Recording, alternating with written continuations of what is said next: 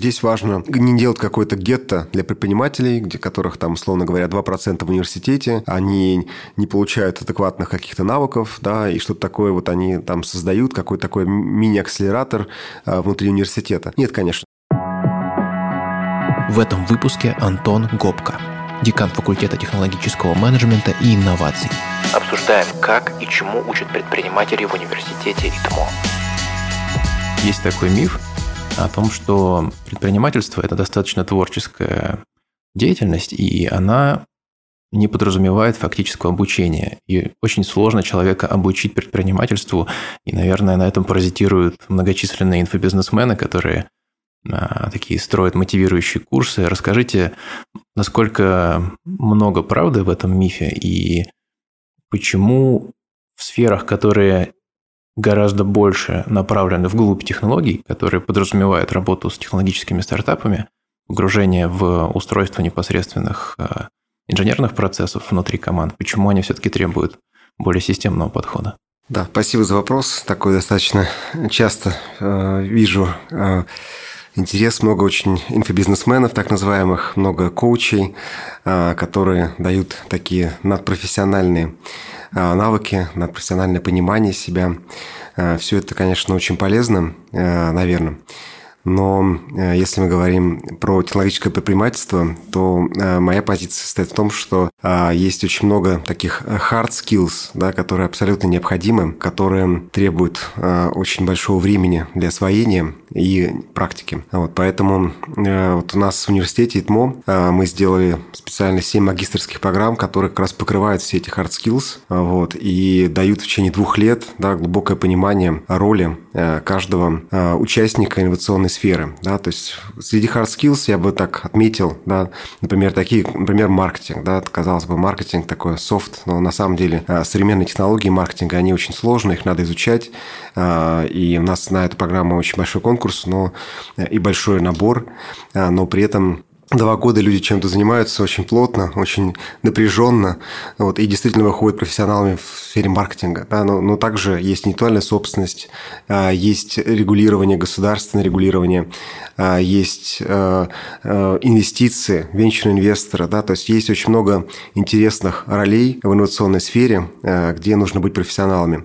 Ну и, конечно, главная роль – это роль предпринимателя. Это наша флагманская программа «Инновационное предпринимательство», где как раз люди осваивают все необходимые hard skills. Но я бы еще добавил, что здесь э, требуются не только функциональные э, да, э, навыки, функциональные знания. Помимо этого, сейчас любой предприниматель, если он занимается технологическим предпринимательством, должен хорошо владеть технологиями. Также должен хорошо понимать отрасль и бизнес-модели в отрасли, и, опять же, регулирование в отрасли. Кроме того, должен, конечно, иметь практический опыт и владеть иностранными языками. Вот все это вместе да, создает действительно сильный сильного предпринимателя, который может быть конкурентоспособен не только в России, но и за рубежом. Да, если мы говорим о тех технологиях, которые меняют э, рынок, либо создают новые рынки, там, конечно, требуется э, быть успешным и быть конкурентоспособным именно на мировом рынке. Вот поэтому я думаю, что, к сожалению, э, чисто надпрофессиональные навыки, они, конечно, полезны, но они как раз как бы являются надстройкой над тем, что изначально должен да, знать и чем должен владеть любой предприниматель, который хочет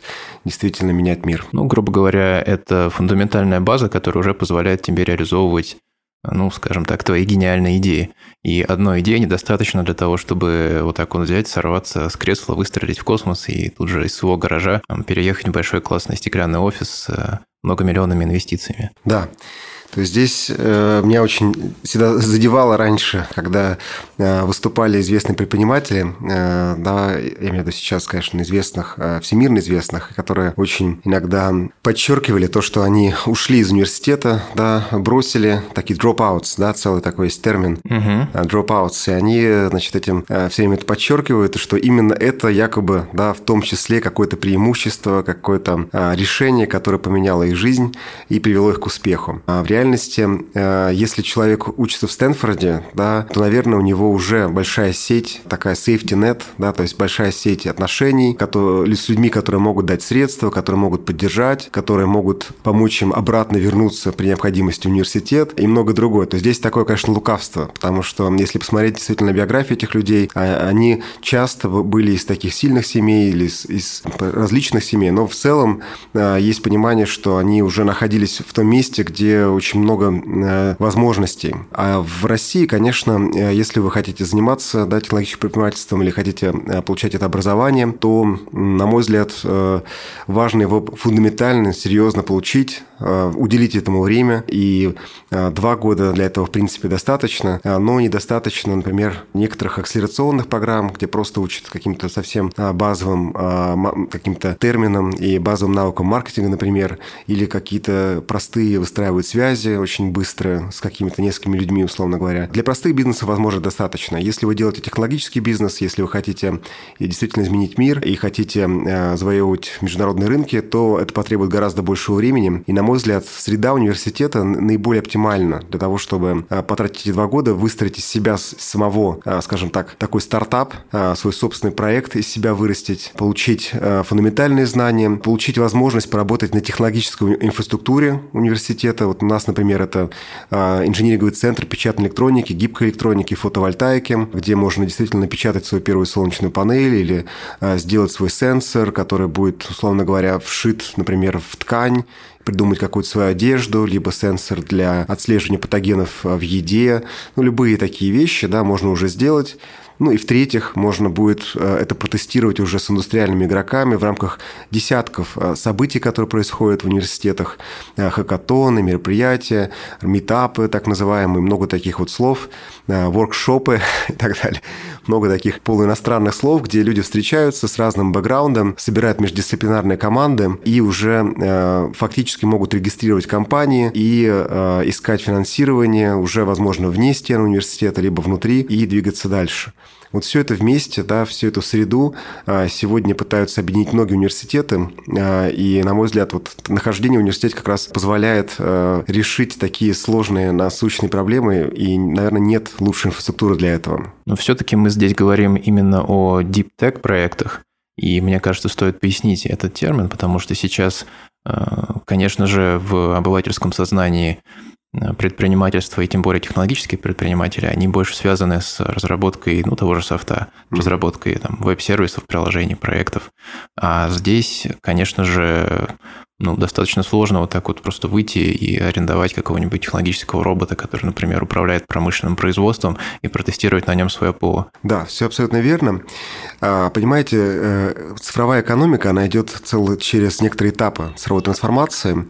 И вот э, такие простые проекты, условно говоря, простые, они тоже, конечно, непростые. Если мы говорим про социальные сети или говорим про различные агрегаторы услуг, э, так там Uber, условно говоря, различных услуг, Uber различных продуктов, продуктов, и, да, то есть какие-то каких магазинов, условно говоря, маркетплейсы. Все это имеет место быть, и, наверное, потенциал этого рынка еще не исчерпан, но в целом, если мы говорим о международной конкурентоспособности, то экономика движется дальше, и сейчас основной тренд – это, конечно, индустрия 4.0, когда речь идет именно о киберфизических системах, то есть сочетание software да, и каких-то а, решений в материальном, скажем так, мире, в реальном секторе, связанном с производством, с автоматизацией, с э, биотехнологиями, с, соответственно, с основными рынками. Да? То есть основные рынки, куда сейчас инвестируют инвесторы, это уже, как правило, гаджеты. Да? Если мы даже посмотрим на Facebook или на Amazon, то сегодня они уже не развивают свои сайты, а вкладываются в офлайн. Facebook делает э, инвестиции э, в проекты, связанные с виртуальной реальностью. Это все вокруг устройств. Да? Amazon скупает сеть офлайн магазинов и создает свои собственные возможности по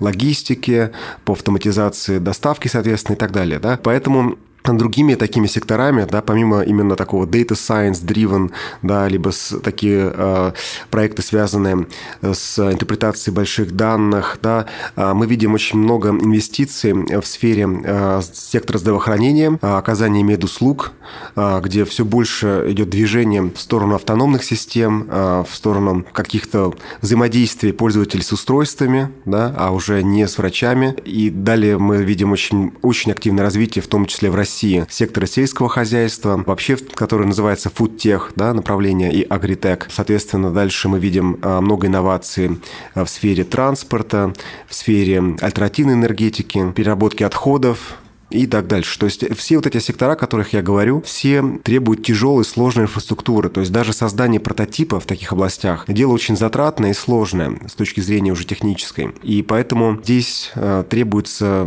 такое условно бесплатная какая-то инфраструктура, возможность да, это попробовать. А, и вот сейчас лучшие университеты России как раз такие, такие инфраструктуры создают вокруг себя, либо в формате партнерств, либо непосредственно внутри университета. Ну вот у нас, например, в университете ЭТМО есть есть э, инжиниринговый центр, ну, о котором я уже говорил. Сейчас мы открываем наноцентр. Это будет фактически центр, э, прежде всего, ориентированный на проекты в сфере life sciences, э, но с таким material-based да, основанием. То есть, условно говоря, это биосенсоры, это различные метаматериалы для медицины. И вот вокруг этого. В идеале, конечно, мы хотим стать лидерами вообще биосенсоров России. Да, то есть иметь всю панель возможных сенсоров для патогенов, для для оценки состояния пациентов и для многих других задач. Поэтому такая инфраструктура, конечно, создает абсолютно новые возможности для молодых предпринимателей. Она, как правило, недоступна ни в акселераторах, она, их такой инфраструктуры нет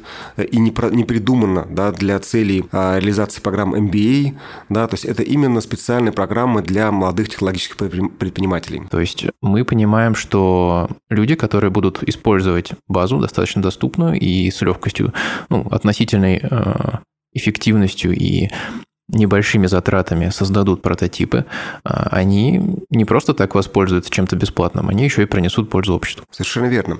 То есть здесь важно, чтобы те проекты, которые реализовались в университете, да, с командами университетскими, конечно, мы хотим, чтобы все они дошли до рынка, чтобы это были проекты, которые живут уже и после университета, а, чтобы наши студенты возвращались к нам, а, благодарили, говорили, что вот те два года, которые они, условно говоря, провели в магистрской программе, либо четыре года бакалавриата, как раз изменили их жизнь, и в именно в университете они создали бизнесы, которые а, в итоге покорили мир. Но вот у нас уже есть такие примеры успеха университета ЭТМО. А, например, наш а, аспирант и наш выпускник Никита Шамгунов сделал компанию MemSQL, которая сейчас стоит более 400 миллионов долларов, с конкурентами такими, как Google, Amazon. Борется эта небольшая компания. Кроме того, например, у нас есть уже первые выходы из МИПа, да, это квантовые коммуникации Артура Глейма. Артур Глейм, кстати говоря, недавно возглавил все направление квантовых коммуникаций в РЖД. Да, то есть вот такая история успеха. Да, студент, который начал здесь, создал компанию, а, МИП, а, это малое инновационное предприятие, затем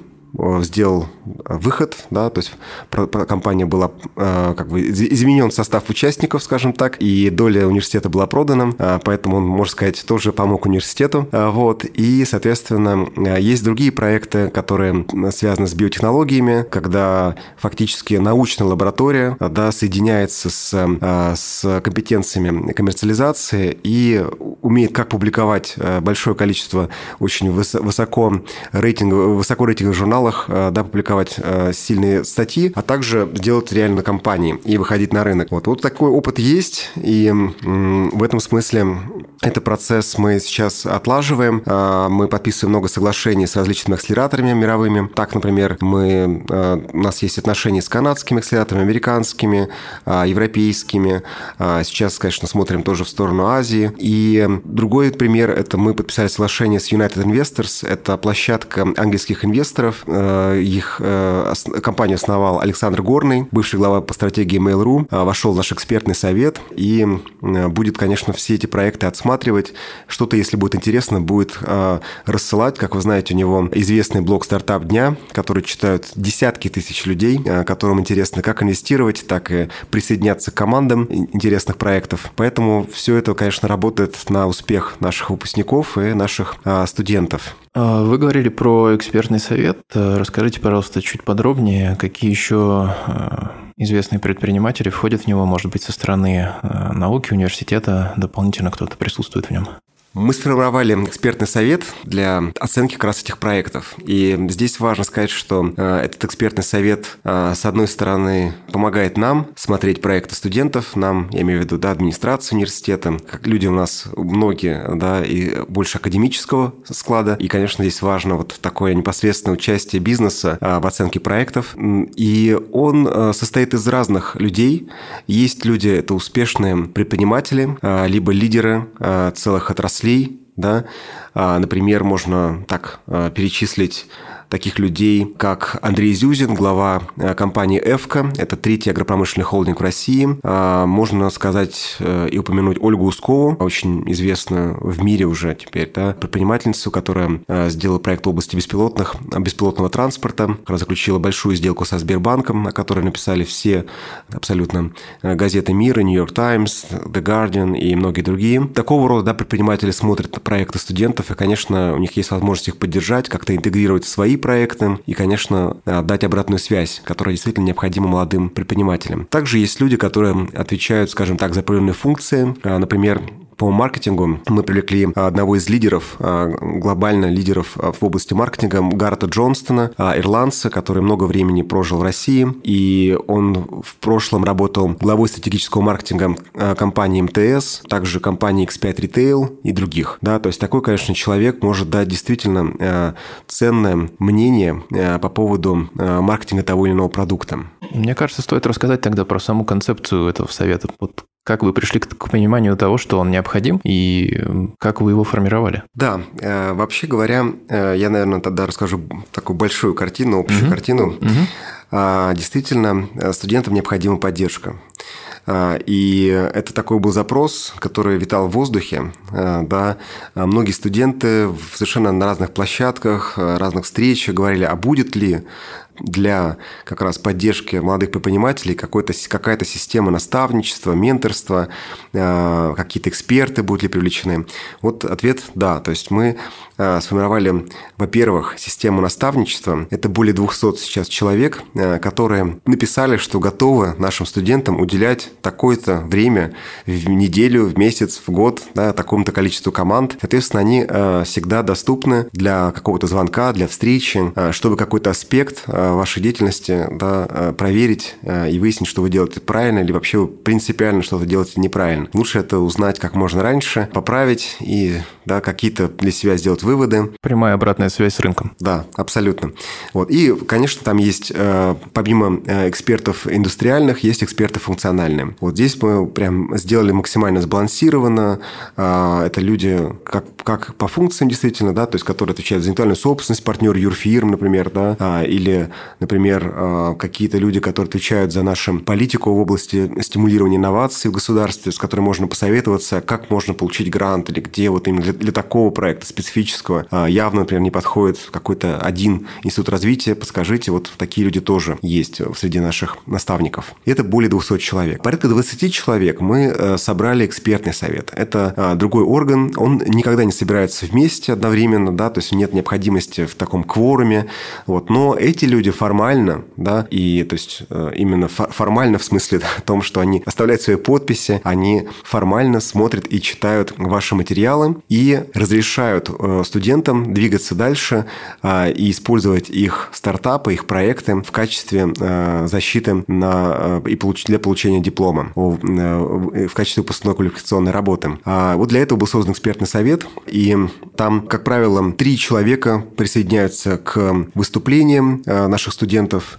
То есть какие-то люди, как правило, мы стараемся подбирать максимально подходящими под ваши проекты, под проекты студентов, и оценивают их и говорят, что да, такой проект да, имеет смысл, э, им можно защититься, потому что он показывает фундаментальное понимание э, выпускником тех э, компетенций, которые нужно было получить в университете. Это непростые проекты, как правило, это реально диптех, действительно диптех проекты, material-based часто, либо какие-то проекты, связанные с сложной наукой, наукой, в том числе науками, связанными с данными, да, data science, а, большие данные, да, интерпретация. И э, они разрешают фактически да, двигаться студенту дальше. Как можно раньше он получает эту обратную связь, понимает, что да, его проект имеет смысл от людей, которых он может действительно уважать, и э, двигается дальше. И затем уже на окончательной защите приходит так называемая общеуниверситетская государственная экзаменационная комиссия, которая будет оценивать уже проекты для выпускников, э, для выпуска. И здесь, э, как правило, большая роль у председателя ОГЭК. И в нашем случае председателем, первым председателем ОГЭК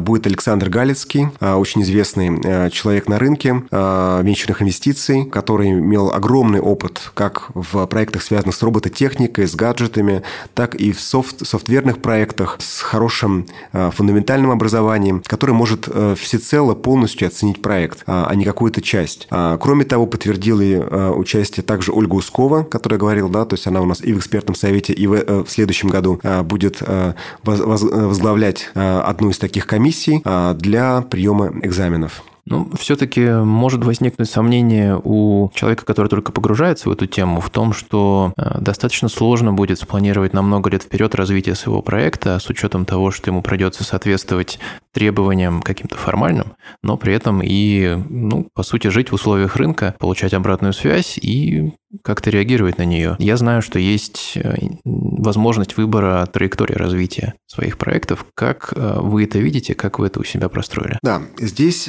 как раз важно обеспечить максимальную гибкость для студента, потому что одна из таких проблем студентов, они очень переживают, да, что у них проект может все время меняться, а как же это будет, как же это будет восприниматься, хорошо ли это или плохо. И самое главное, самое главное опасение у студентов, что будет, если мой проект провалится, значит, получается, я не получу своего диплома, а, значит, я тогда не понимаю, что я делал два года. Вот мы э, со своей стороны объясняем, что это именно учебный процесс, это не бизнес пока. А бизнес вы можете параллельно регистрировать компанию, делать реальный бизнес. Но нас интересует именно освоение компетенций. И спрашивать мы будем вас не по тому, смогли ли вы привлечь деньги, смогли ли вы дойти до выручки, а будем спрашивать конкретно по компетенциям. А, маркетинг, да, интеллектуальная собственность, э, там, понимание регулирования и другие вопросы. Вот, поэтому мы очень благосклонно, скажем так, да, относимся а, к тому, что в течение двух лет может полностью меняться команда, а, что в течение двух лет может меняться план работ, может меняться, а, вообще говоря, показания или, там, скажем, целевой рынок да, для, того, для того продукта, который делает да, эта маленькая молодая компания молодых технологических технологических предпринимателей. Важно то, что мы, на, э, по, по крайней мере, на, э, в каждый семестр даем обратную связь. То есть каждый семестр э, студент приходит перед экспертным советом, рассказывает, что он планирует сделать в ближайший семестр и до конца обучения, и рассказывает, чем изменились его планы, почему. Возможно, рассказывает, как изменилась команда, почему так произошло. А, но в целом мы смотрим и каждый раз да, видим, что сегодня то, что он, человек показывает, это разумно, возможно, еще разумнее, чем было раньше да, и решения разумные, и в целом оцениваем просто работу человека, а не то, а, что а, получилось ли а, привлечь деньги родителей или деньги, любые внешние деньги, какие-то гранты. Конечно, это тоже важно, и это может учитываться, может не учитываться, но если проект вообще провалился, то по-прежнему человек может прийти, выступить, рассказать, как это все произошло, почему были какие гипотезы, как проверили, что это не работает, технологически не работает, не работает с точки зрения рынка, с точки зрения регулирования. Да, все это показывает освоение человеком своих компетенций. Именно это оценивает э, Государственная экзаменационная комиссия. И именно за это, за, именно за освоение компетенций, а не за бизнес, да, э, мы выдаем э, диплом государственного образца. На базе университета вы еще занимаетесь активно развитием инструментов для соинвестирования. Расскажите, пожалуйста, об этом направлении. Да, мы считаем, что э, возможности для поддержки, финансовой поддержки э, таких инициатив студентов – это просто критически важный элемент всей системы. Если студент не может никак профинансировать э, свой проект, не может привлечь программистов, не может привлечь маркетологов, либо не может профинансировать создание прототипа, то это очень сильно замедляет возможности да, и развитие проекта. Поэтому мы очень внимательно смотрим на любые возможности привлечения инвестиций на проект проекты студентов. А Наноцентр – это одна из важных инициатив. Да, это первые 170 миллионов рублей, сумма не очень большая, но в целом э, дает возможность инвестиционных денег да, для проектов студентов. Это уже замечательно, инвестиционные деньги для э, достаточно долгосрочных, сложных проектов в сфере life sciences, э, в, в сфере, где требуются большие инвестиции для создания даже самих прототипов. Кроме того, у нас сейчас проходит очень много всяких событий, где в результате студенты получают гранты от крупных корпораций. Конечно, мы пытаемся а, создать венчурный фонд рядом с университетом, и здесь есть определенные уже а, успехи, большие крупные шаги. А, пока все еще не раскрываем, пока еще рано прямо говорить о каких-то уже практических успехах, но команда есть, очень сильная команда собрана для привлечения средств. Есть уже взаимодействие с некоторыми инвесторами, которым это интересно. Вот это очень активно развивается. Поэтому э, здесь э, максимальные даются возможности э, для студентов. И еще таким важным направлением деятельности, конечно, привлечение индустриальных игроков шире, которые могли бы финансировать проекты, которые, условно говоря, уже бы шли внутри крупных корпораций. То есть, например, условно говоря, такое внутреннее предпринимательство с привлечением наших студентов, да, и, возможно, с привлечением идей студентов. Да. Здесь мы работаем с МТС, мы работаем с рядом других компаний, обсуждаем сейчас возможности с фармацевтическими компаниями, в том числе крупными международными, как AstraZeneca, Pfizer, Abbott и другие, то здесь вот выстраиваются такие, такие, скажем, тесные э, связи с индустрией, с инвесторами, э, чтобы наши студенты не оставались одни с своими проектами и могли их профинансировать и потом интегрировать в крупные корпорации. Ну, здесь все-таки интерес со стороны компании, он состоит не только в том, чтобы просто э, смотреть на темпы роста, например, этих небольших предприятий и инвестировать, но и в том числе в том, чтобы привлекать управленцев, которые выросли у вас. Потому что ваша задача, как, как, как я понимаю, она состоит не столько в развитии непосредственно непосредственных предпринимателей, сколько в профилировании, в том числе и прокачке управленцев, которые могли бы потом перейти в крупные компании, заниматься менеджментом высокотехнологичных диптек проектов. Да, конечно. А вот эта вся сфера инновационная, она является наиболее высокооплачиваемой, потому что здесь очень сложно что-либо формализовать. Это проектная деятельность а, с очень большими рисками, а, с такими сложными решениями, которые нужно постоянно принимать, как в сфере технологий, защиты, интеллектуальной собственности. Да, то здесь целый спектр компетенций, которые, которыми очень редко обладает один человек сразу одновременно. А, на самом деле все думают, что речь идет прежде всего о технологических компетенциях, но в реальности а, наука, да, она занимает какую-то часть, и она, безусловно, является критически важной компетенцией, но это, условно говоря, одна из десяти компетенций, которые требуются для профессионала в этой области. Поэтому, конечно, мы готовим как э, предпринимателей, которые могут делать собственные бизнесы, а, так и тех, кто возглавит да, департаменты по инновационному развитию или станут заместителями по инновационному развитию в крупных корпорациях. И здесь речь идет не только о руководителях по инновационному развитию, есть, например, руководители цифровой трансформации, да, а есть э, всякие проектные офисы создаются в крупных корпорациях, а, создается огромное количество а, различных институтов развития, да, где тоже требуются люди, которые обладают соответствующими компетенциями и так далее. То есть здесь, на самом деле, круг тех работодателей да, и тех партнеров, с которыми смогут работать наши выпускники, он достаточно широкий. Но я считаю, что э, будущее, конечно, э, за все более э, гибкими горизонтальными структурами, где люди выстраиваются каждый раз по проектно, да, и вот эти навыки, они, конечно, являются предпринимательскими навыками. И мы видим сейчас такую тенденцию, что крупные корпорации начинают нанимать предпринимателей, потому что задачи, которые стоят перед корпорациями, очень специфические, а, очень сложно формализуемые, непонятные, гибкие, а, требующие новых а, способов управления людьми,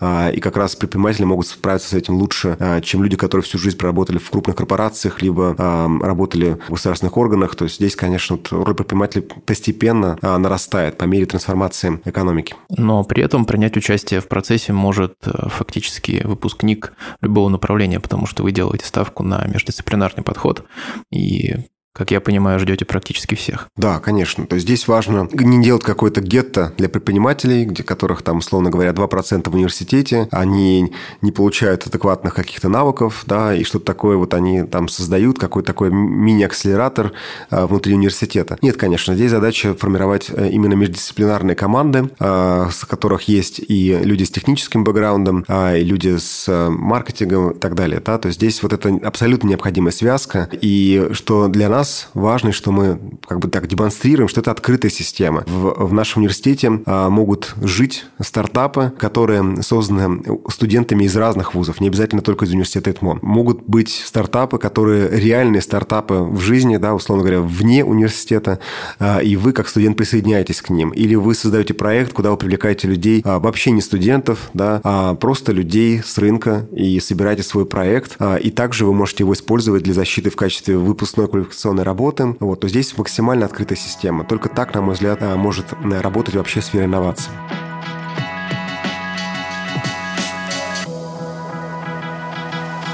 На этом все. Если беседа показалась вам интересной, поддержите нас в Apple подкастах. Итмори все теперь выходит и на YouTube с тайм-кодами и слайдами по содержанию выпусков.